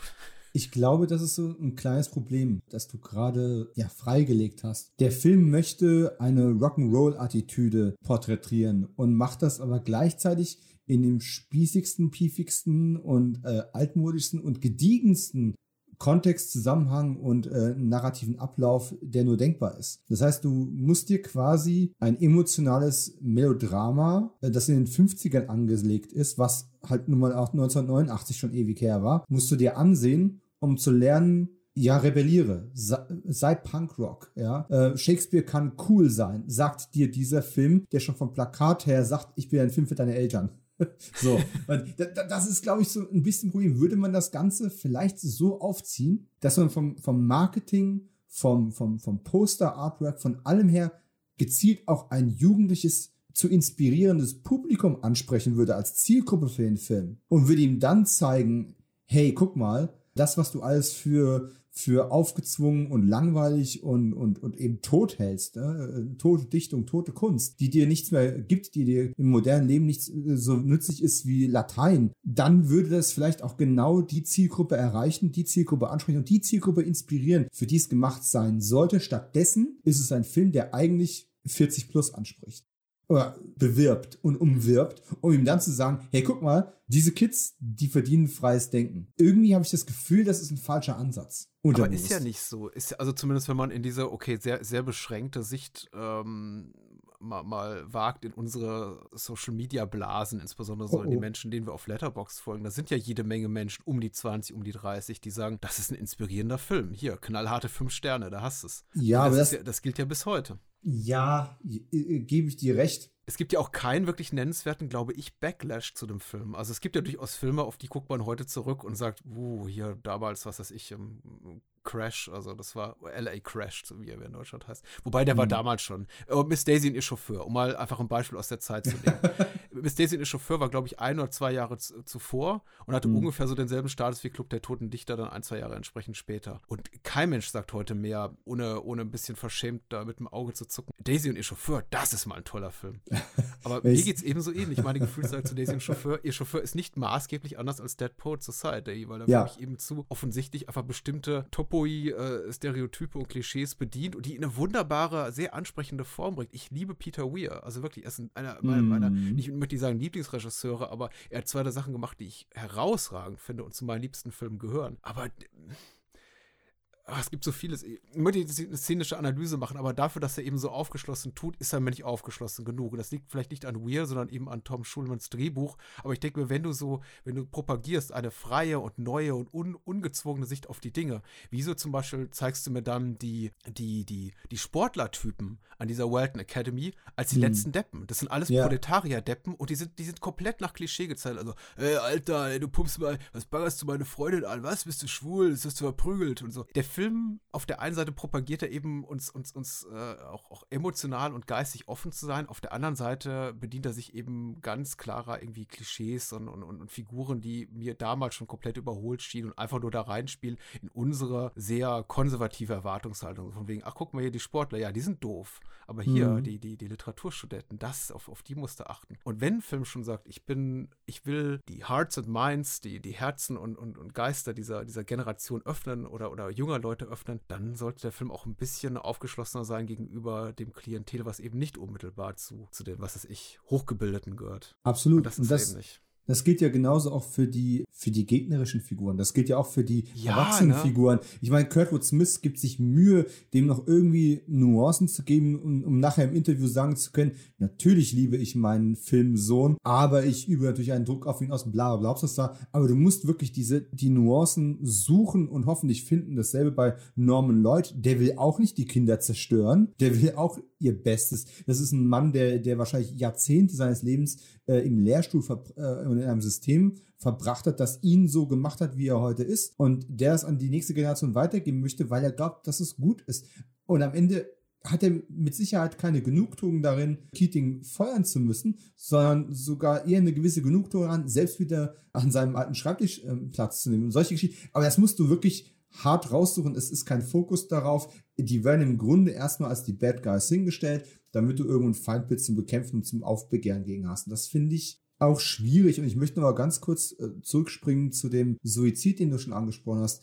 Fand ich inszenatorisch auch sehr zweigeteilt. Ich fand, es war ein sehr, sehr starker Aufbau, der eine fast traumhafte Ebene irgendwo ein Stück weit hatte. Also auch wenn mhm. wir mhm. ähm, Robert Sean Leonard dann da äh, beobachten, wie wir sehen und unterbewusst schon wissen, dass er gerade irgendwo so ein Stück weit zerbricht an seinem mangelnden Mut gegen den Vater aufzubegehren und an dem, an der Unnachgiebigkeit seiner Eltern. Und äh, wenn er dann die Waffe holt, ist alles so langsam zelebriert. Das hat eine ähnlich äh, traumartige Qualität wie das erste Entkommen der Kinder aus, aus dem Internat, wenn sie dann in den Wald huschen wie Nachtgeister, um ihre Höhle zu finden und die Dead Poet Society zu äh, neu zu gründen. Und dieser ganze Aufbau war richtig richtig gut. Und dann hast du diesen Moment, wo Kerwood Smith aufwacht, äh, als hätte er einen Schuss gehört. Und ich habe schon gedacht, fehlt auf der Tonspur irgendwas, da war doch gar kein Schuss. Ich habe gedacht, ich hätte jetzt auch gedacht, der Schuss würde ihn wecken. Und irgendwie, und er läuft in das ganze Haus und du denkst, jetzt wird er einen schrecklichen Fund machen, wird nochmal alles gut ausgehen. Da war tatsächlich ein gewisser Spannungsaufbau da. Und in der Sekunde, wo die erschreckende Realität eintritt, und unabwindbar ist. Äh, und dann gehen wir in so eine Slow-Mo, wie er da mit dem Morgenmantel wehend zu Boden stürzt und die Mutter, die wir einmal vorher gesehen haben, seufzend daneben hockt und dann ist auf einmal wieder Echtgeschwindigkeit da und wir, wir hören relativ bedeutungslose Worte aus ihrem Mund kommen. Ich weiß nicht, das hat mich aus einer gut aufgebauten Szene und, und Offenbarung, äh, es war ein schöner Enthüllungsmoment, auch wie ja, es eingefangen war. Es, es war. Es war sehr geschmackvoll. Äh, wenn man das in dem Kontext sagen kann, von so, einem, von so einem bitteren Inhalt. Aber der Payoff war einfach nicht gut. Ja, ja.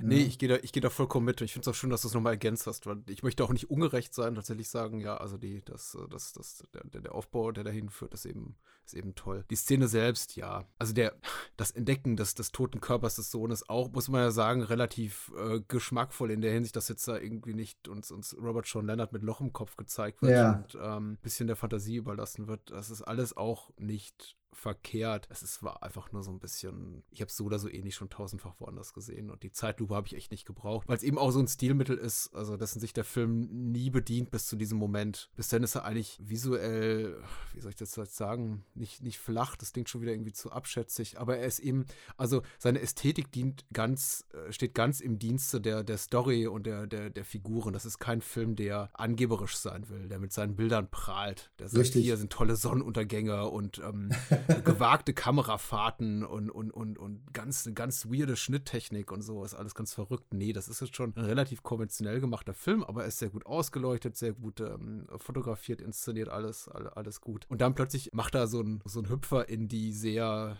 naja, möchte ich mal sagen, unkonventionelle inszenatorische Ecke im Kontext seines eigenen, äh, seines, eigenen Erscheinungsbildes bisher und sagt, so, nee, jetzt machen wir das alles mal irgendwie mit, mit gedehnten, gedehnten Schreien auf der Tonspur. Und, wobei, nee, ich glaube, das hört man gar nicht. Ich glaube, Maurice Jarres äh, Score über, über, überspielt das. Ja. Aber dieser ja. Zeitloop-Moment, der stieß mir einfach bitter auf. Aber tatsächlich, das ist jetzt, ich finde es auch blöd, das ist ein 10-Sekunden-Moment und in einem gut zweistündigen Film, ich möchte jetzt auch nicht darauf, darauf rumreiten. Das ist schon alles gut. Es, es gibt aber, aber gut. Ja, es gibt aber tatsächlich einen schönen Ansatzpunkt, um auf ein paar Lieblingsshots kurz zu sprechen Mhm. zu kommen. Denn ähm, auch wenn du vollkommen recht hast, es ist ein sehr, sehr ja, traditionell in Szene gesetzter Film, der jetzt nicht versucht, durch verrückte Perspektiven zu glänzen oder irgend sowas. Trotzdem sind da einige Aufnahmen drin, die mich doch sehr, sehr beeindruckt haben. Oder die tatsächlich ein bisschen kunstvoller waren, dadurch vielleicht potenziell ablenkend sein können, aber die trotzdem gut gemacht sind. Und das sind für mich, wenn ich eine Top 3, Top 4 mal gerade raushauen darf, dann wäre es ganz unscheinbar, äh, wenn Robert Sean Leonard mit seinem Fahrrad, äh, war es, nee, es war nicht er, es war, ähm, egal, wenn er mit dem Fahrrad durch die Gegend fährt und dann diesen Hügel runterfährt Mhm. und diese unendlich vielen Vögel da äh, aufsteigen. Ich meine, das, das musst du erstmal so abpassen, dass du das, dass du wartest, bis genug Vögel auf dieser Wiese hocken und dann irgendwie per Funk durchgeben, jo, der kann jetzt mit dem Fahrrad da runterfahren. Und dann, dann fährt er sogar noch über so, eine, über so eine Wasserbrücke und mit matschigen Boden und es stürzt keiner und also ist vollkommen unbedeutend für den Film. Aber als jemand, der weiß, wie anstrengend es manchmal ist, solche Aufnahmen einfangen zu können, sitze ich da und denke, mein Gott, haben die da bestimmt einen ganzen Tag für gebraucht, um so eine Wiese zu finden, wo die Vögel sind, weil es sind garantiert nicht so viele trainierte Filmtiere gewesen. Und du hast da keine CG-Komponente drin gehabt, ne? Das fand ich sehr, sehr beeindruckend. Ich habe es eben schon angesprochen, dieses fast traumartige und ich glaube, da haben sie auch ein bisschen mit der Geschwindigkeit äh, gespielt, aber nicht ganz so plakativ wie bei dem Auffund des, äh, des, des toten Sohnes. Äh, ist halt wirklich dieses, äh, wir ziehen uns die, äh, die Kapuzen über und entschwinden in die Nacht mit viel Nebel und das Ganze hatte sowas von so einem äh, 80er Jahre Planet Musikvideo mit so, jetzt nur so ein paar gälische Gesänge noch gefehlt.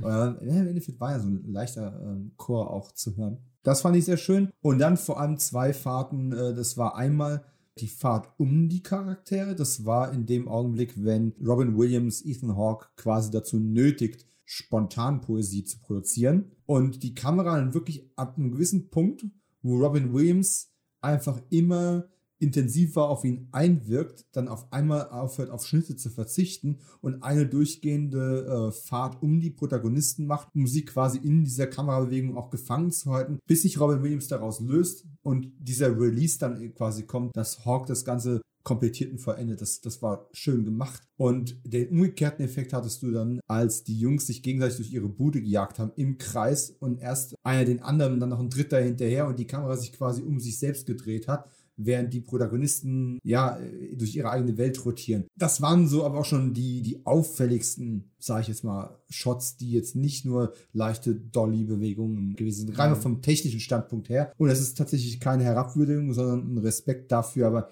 hey, John Seal, ne, ist halt auch einfach ein wahnsinnig guter Kameramann. Da darf man erwarten, dass es alles gut aussieht. Mhm. Ja. Ich, tatsächlich, also die, wie, wie, gesagt, auf inszenatorischer Ebene hat für mich auch vieles rausgerissen, was das, was drehbuchseitig an Schwächen da sind. Zum Beispiel, das klingt jetzt vielleicht auch blöder. Da, dafür werden mich jetzt, glaube ich, auch die ein oder andere Menschen, die uns vielleicht auch zuhören, nicht mögen. Aber ich finde grundsätzlich diesen Treffpunkt in der feuchten Höhle als Treffen für diese äh, Dead Poet Society Meetings doof. Ich habe mich damals schon gefragt, wa warum? Gibt es nichts Besseres? Ich weiß, wir müssen sich verstecken und heimlich, heimlich, schon klar. Aber es ist eben eine feuchte Höhle und äh, der Film spielt überwiegend im, im Winter oder zu einer ähm, kalten, nassen Jahreszeit. Das ist alles schon sehr ungemütlich. Jetzt, wo ich das gesagt habe, das sieht natürlich alles toll aus. Von der Ausleuchtung her, das ist super. Ich habe wirklich das Gefühl, da ist kein künstliches Licht. Die sind, sitzen wirklich in dieser Höhle und es fühlt sich alles sehr authentisch an. Also ich sitze da und fröstle richtig mit. Ähm, äh, insofern hat der Film da auch schon wieder inszenatorisch Gutes geleistet. Das sind auch so Sachen, die mir sehr gut gefallen. Da, da, da kriegen auch die Figuren so ein bisschen mehr Profil, indem eben auch, äh, ich glaube, Ethan Hawke ist es, sagt, ich, ich will irgendwie nichts laut vorlesen oder so, ich traue mich nicht und man eben sieht, die müssen noch äh, Selbstbewusstsein lernen teilweise und eben auch zu sich selbst finden.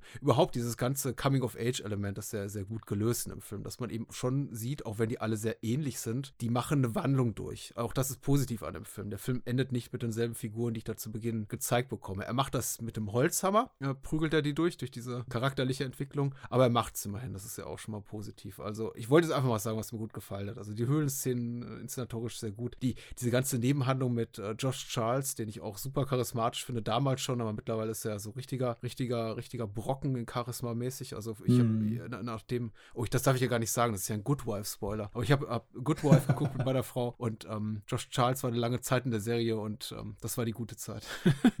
äh, und aber auch die anderen sind super. Ethan Hawke ist ähm, hat kein nennenswertes Schauspieltalent. Also hier noch nicht. Das entwickelt er, glaube ich, erst später in seiner Karriere. Aber er ist, es ist sehr charmant, ihm zuzugucken. Und Robert Sean Leonard konnte es eben damals schon. Robin Williams ist zu wenig in dem Film. Das ist eben auch was extrem auffällt. Jetzt so beim Wiedersehen. Man denkt immer, oh, das ja. ist der Robin Williams-Film. Und dann beim Wiedersehen, wenn man ihn dann wie ich jetzt 10, 15 Jahre nicht gesehen hat, stellt man dann noch fest, hm, eigentlich nicht, ne? Also er ist eher, ne, er ist eher so der Gast da, der ab und zu auftritt und inspirierende ja. Dinge sagt. Ja, das hat mich auch sehr, sehr gewundert. Also in meiner, in meiner Erwartungshaltung an den Film, ich meine, er hat Top-Billing. Ich meine sogar über dem Titel noch bekommen. Und oder zumindest ist er dann später auch auf den, auf den Plakaten sehr, sehr hervorgehoben. Ja, aber du weißt, das hatte Marlon Brando bei Superman auch. Naja, gut, okay, ja.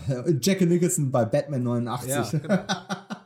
Okay, aber es ist ja auch so, als das Robin Williams Ding auch ein Stück weit gehypt worden und er hat seine Oscar-Nominierung bekommen. Und meine Erwartungshaltung war tatsächlich, Ethan Hawke haut's bei den Jungschauspielern weg und ist da der, der große Star. Robin Williams ist der erwachsene Gegenpol und dann gibt's halt noch so zwei, drei andere vertraute Gesichter in der zweiten Reihe. Aber das ist bei einer tatsächlich nüchternen Betrachtung des Films ja überhaupt nicht der Fall. Ethan Hawke hat mich schauspielerisch, genau wie du es gerade gesagt hast, hier noch gar nicht abgeholt. Er funktioniert, er macht das gut und man erkennt schon, da ist irgendwas noch da, was noch sehr, sehr mh, hm, ungeschliffen. Und Robert Sean Leonard äh, war super. Also hätte ich ihm jetzt, ich meine, ich kenne ihn ja tatsächlich vor allem durch Dr. House. Mhm. das darf man jetzt nicht ganz vergessen. Und muss ich sagen, war der hier richtig stark gewesen. Und wenn ich die beiden jungen Schauspieler jetzt miteinander vergleiche, hat Robert die Nase ganz weit vorn gehabt damals. Ne? Heutzutage finde ich Ethan Hawke super, aber ja. offensichtlich war da auch ein gewisser Reifungsprozess einfach noch am Laufen. Strukturell ohne jetzt auf jede einzelne Szene einzugehen. Ich fand es aber auch sehr interessant. Der Film hat eine Gesamtlaufzeit von, ah, was waren es, 140 Minuten oder knapp über 100, 120, 140 Minuten. Ah, 129, ich habe es euch auf den Notizen stehen. 129 Minuten und diese, wenn wir auf die klassische Dreiaktstruktur das Ganze runterbrechen, ist es tatsächlich sehr interessant, weil völlig egal, ob man jetzt das Ende des ersten Aktes im Rausreißen der Einleitung aus den Poesiebüchern sieht oder tatsächlich erst später, als sie sich in, äh, entschließen, die Dead Poet Society wieder aufleben zu lassen und nachts aus dem äh, aus der aus der Schule zu flüchten. Äh, das ist also zwischen 23. 28. Minute in dem Dreh und dann passiert ja quasi bis Minute 80 nichts mehr, bis du den Midpoint hast. Also nichts mehr ist jetzt bös gesagt, aber du weißt, was ich meine, ne? Normalerweise, wenn man jetzt diesen 130 Minuten Film aufteilt, das Ende, wie du schon gesagt hast, kommt dann doch sehr, sehr abrupt ein Stück weit. Vor allem, wenn man überlegt, dass der erste Akt eigentlich relativ schnell abgehandelt wird und der zweite, der ja bei den meisten Filmen so ein bisschen das Problemkind ist, ah, doch ganz schön lang ausgewählt, auch mit einer Love Story, die würde man sie rausschneiden, uns nur ein paar schöne Momente und Schauspielszenen berauben würde, dem Film an sich aber nicht schaden würde. Mhm. Oder? Naja, die, also strukturell, ich habe jetzt auch nicht die Zeit genommen, deswegen, ich bin dankbar dafür, dass du es tust, aber ich habe nicht auf die Uhr geguckt, äh, aber es fühlt sich für mich auch richtig an, ja. Also für mich ist so ein bisschen strukturell das, nicht das Problem oder die Herausforderung, dass am Ende der Film eben so einen singulären Fokus hat auf diese Robert Sean Leonard-Figur und bis dahin dachte ich, okay, der Film ist nicht komplett, also mhm. paritätisch alle gleich behandeln, also Ethan Hawke, Josh Charles, äh, Robert Sean Leonard, Robin Williams kriegt seine Momente, aber ich habe schon so das Gefühl, dass jede Figur auch zu Wort kommt, auch die vielleicht die Schauspieler, die man heute nicht mehr so auf dem Schirm hat, wie jetzt äh, hier äh, Gail Hansen. Ähm, ja, ja. Aber dann sagt der Film eben so, stopp, und jetzt erzählen wir die Robert Sean Leonard äh, Tragödie. Und das war für mhm. mich so ein bisschen der Punkt, wo ich dachte, ah, okay, ich weiß, was du jetzt vorhast, Film. Ich weiß auch, worum es geht. ähm, äh, hatte ich, hatte, konnte ich so nicht so artikulieren, glaube ich, als, äh, als Teenager, aber mittlerweile kann ich es, glaube ich, ganz gut. Und das hat mich eher gestört. Tatsächlich, dass nicht so viel passiert ist, ja, er, er fühlte sich jetzt weniger lang an, als er ist. Ich war jetzt gerade so fast ein bisschen erstaunt, als du sagst, der Film spielt, ist, ist deutlich über zwei Stunden lang, er, weil er nie ununterhaltsam ist. Es macht tatsächlich immer Spaß, aber er ist eben auch sehr vielfältig, was so die Settings betrifft. Und wir haben eben auch mehrere parallele Handlungen, die mehr oder weniger interessant sind, aber immer wenn man halt denkt, ja, das interessiert mich jetzt nicht so, ob was, was äh, hier äh, Josh Charles von Lara Flynn Boyle will, dann kommt eben die, der nächste Handlungsstrang und löst es wieder ab. Aber ja, du, du hast schon recht, also so auf dem Papier viel ist nicht los, stimmt schon. So. ja, aber äh, ich möchte damit auch nicht sagen, dass es sich lang angefühlt hat. Also ich war auch, es hat mich ein bisschen Überwindung auch gekostet, so 120, 129 Minuten ist es lang, aber es fühlt sich tatsächlich nicht länger an als ein 95 oder 100 Minuten Film. Es ist nur eine seltsame ähm, Struktur auch ein Stück mhm. weit und aber dadurch, weil es auch abwechslungsreich ist, ist immer was los. Ich hätte mir vielleicht tatsächlich gewünscht, dass in einem Film, der der Club der Toten Dichter heißt, es tatsächlich auch ein bisschen mehr um den Club der Totendichter gegangen wäre und zwar nicht nur als äh, Katalysator oder, oder Metaphorik, weil letzten Endes es mag 1959 zwar gereicht haben, um als Rebell zu gelten und ja, disziplinarische Maßnahmen einzufordern, aber letzten Endes haben die sich irgendwo hingesetzt und haben Gedichte vorgelesen. Das ist jetzt nach heutigen Maßstäben mit Sicherheit nicht mehr die Form von Rebellion, die Schulverweise oder Schlimmeres zur Folge haben würde. Oder? Ja, ja. Wobei interessant, ne? gerade, gerade das Kino der 80er Jahre, so wie wir es ja heutzutage, wir tun es irgendwie heute in den, in den 2010ern oder jetzt sind die ja vorbei in den 2020ern, doch immer mit Bezug so auf die 80er, frühen 90er Jahre und das Kino der 80er Jahre, gerade das US-Kino, guckt ja immer so gerne so ein bisschen auch mit nostalgischem Blick auf die 50er Jahre. So in, in Filmen wie, wie Stand By Me und, und, und tausend anderen Produktionen auch dieser Zeit. Mhm. Und äh, das ist ja auch, insofern ist da Dead Poet Society schon ungewöhnlich, weil es eben auch die ganzen Restriktionen und äh, Unannehmlichkeiten dieser, dieser Zeit zeigt. Ob das jetzt alles so historisch akkurat ist, weiß ich nicht. Interessiert mich auch nicht. Das ist nicht die Aufgabe des Films. Aber äh, das, das ist schon zum Beispiel das, was ich an dem Film ganz positiv finde, dass er tatsächlich sagt, okay, das sind schon einfach, du hast vorhin als gesellschaftliches Korsett bezeichnet, das trifft es ja eigentlich ganz gut, in dem wir uns da befinden. Aber ja, das, ähm, aber da komme ich eben auch wieder zu einem Punkt, an dem ich sage, ja, da gehe ich nicht so richtig mit. Das, für mich ist das gesellschaftliche Korsett doch nicht so, so eng geschnürt in dem Film. Also, wenn du immer noch die Freiheit hast, das hast du gerade schön beschrieben, irgendwie nachts rauszugehen und im Grunde dir, dir so viel hinter die Binde zu kippen, wie du willst und äh, dich in eine Höhle zu verkriechen, um, um, um, um Poesie, um Lyrik vorzulesen und im Grunde ja, hast du doch nicht mal einen Schaden davon, sondern dein Lehrer kriegt dann auf den Deckel. Ist das jetzt auch nicht so das Setting, in dem ich sage, so, uh, spannend. Ich hoffe, die können ausbrechen. Also, ist, äh, ist, ein bisschen wenig Drama für ein Drama. Ja. Ich, ich meine, einer bezahlt den Preis. Ja, aber, das ist klar, aber das ist ja völlig losgelöst. Ja, ja. Genau. Genau, das ist halt. Das ist völlig losgelöst von dem akademischen Setting. Richtig. Diese Geschichte um Robert Sean Leonard, und das ist auch mein großer Kritikpunkt, glaube ich, weil die nicht, warum das nicht so die Wucht entwickelt, die hättest du genauso gut irgendwie in der Bronx erzählen können oder was weiß ich, in Niederbayern.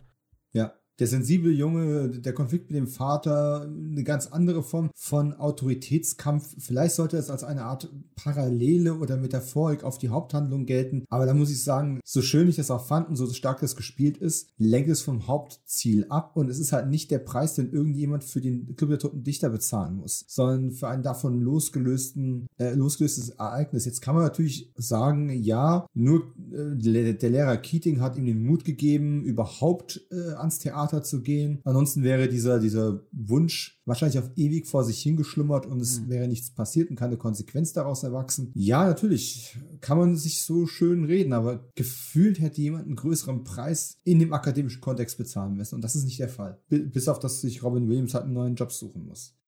ähm, ja, und um das gleich an der Stelle mal eine persönliche Anekdote mit reinzubringen, oder Anekdote ist das eigentlich nicht, ich habe absolut tiefe Sympathie für ähm, Robert Sean Leonards Figur und für die Situation, in der er sich befindet. Nicht, dass ich in 1959ern aufgewachsen wäre oder dass äh, mein, mein Vater ein, eine antagonistische Person gewesen bin. Ich bin schließlich bei meiner Mutter aufgewachsen.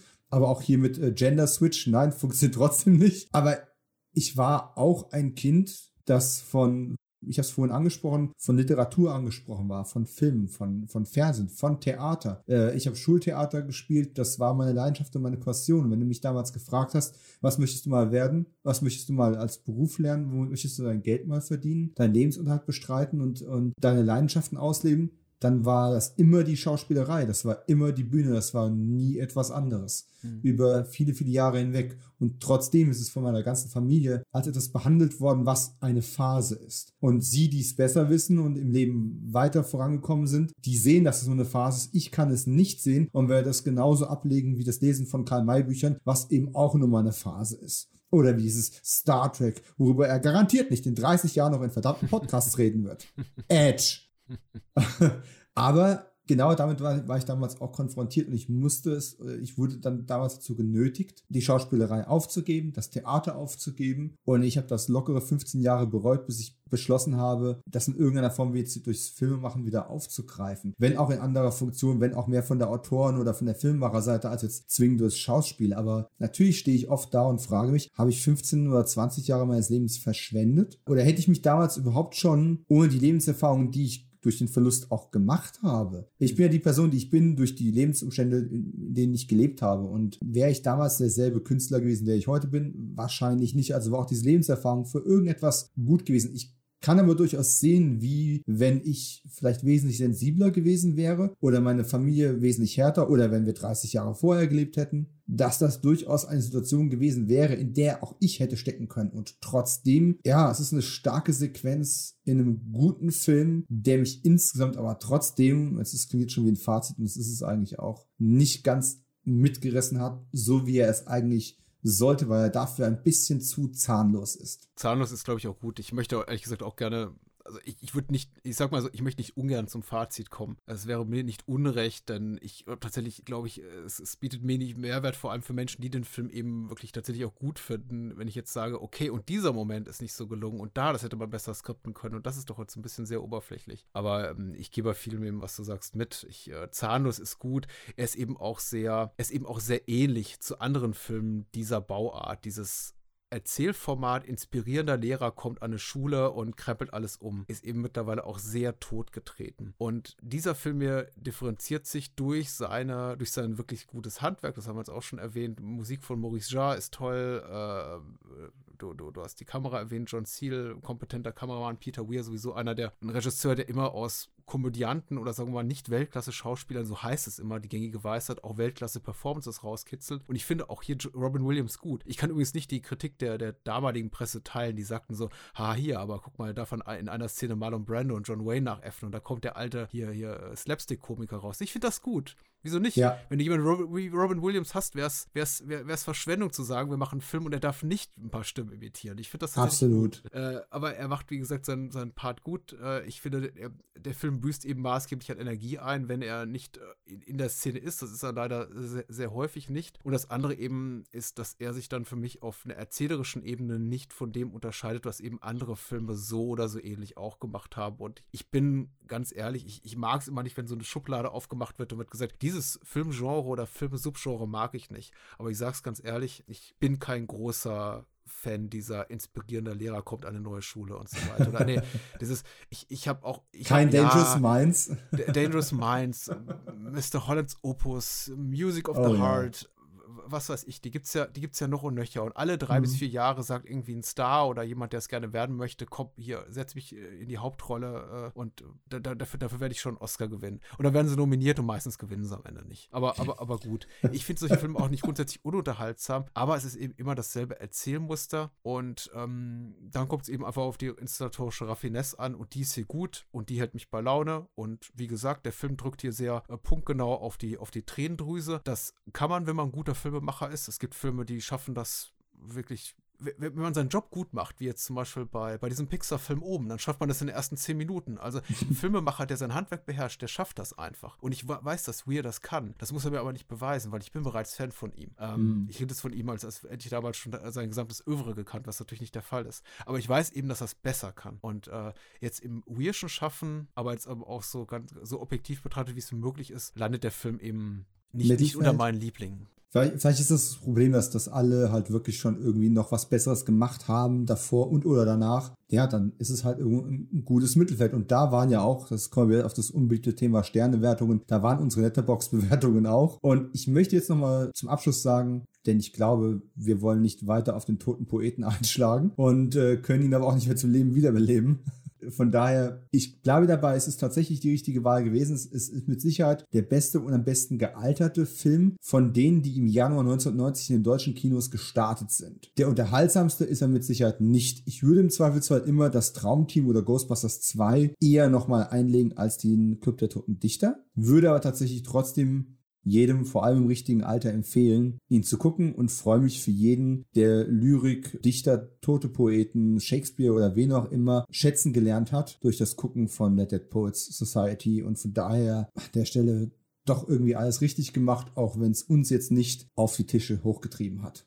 Tja, äh, ich danke dir für die Zeit, die du genommen hast. War ein sehr, sehr unterhaltsamer Ausflug in einen Film, der uns durchschnittlich unterhalten hat. Und vor allem auch, wir haben so viele Themen angeschnitten, die werden wir irgendwann nochmal aufgreifen müssen. Viel, viel mit Glück Sicherheit. mit Columbo Columbo. Äh, wenn dieser dieser Podcast kommt ungefähr, ja, es dürfte noch eine Woche Kampagnenzeit übrig sein, wenn das jetzt hier rausgekommen ist. Von daher ermutige ich jeden, sich die Kampagne zumindest mal anzuschauen und am besten denkt nochmal dran, Tante, Mutter, Vater, Onkel, es gibt auf jeden Fall Columbo-Fans in der Familie, die das Geschenk nicht kommen sehen. Schaut mal rein, startnext.com slash Columbo. Patrick, ich danke dir. Wo findet man dich auf den Socials? Überall, wo Bahnhofskino steht, in der Regel. At Bahnhofskino bei Twitter, facebook.com slash Bahnhofskino bei Facebook und ansonsten unter bahnhofskino.com, da ist mein Blog und da findet man eben auch alle Links. Hört gerne rein, ja, und im Moment tatsächlich macht mir das Leben leichter, erfüllt mir einen großen Traum und guckt mal bei startnext.com slash Columbo rein. Und beteiligt euch, ist eine gute Sache. Mein Exemplar ist reserviert und ich hoffe, ich werde es bald bekommen. Cool. Vielen herzlichen Dank und ich hoffe, wir sprechen uns bald wieder. Bis dann. Bye, bye.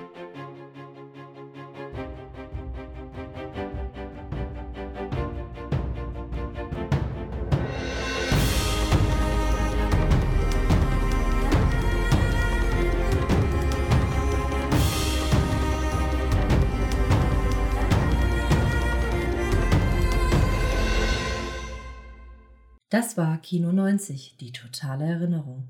Moderiert und produziert von Dominik Stark, Tonmischung und Schnitt von Jens Nier, Musik von Marvin Hartmann, Designs und Grafik von Tobias Spüro und Sam Freisler.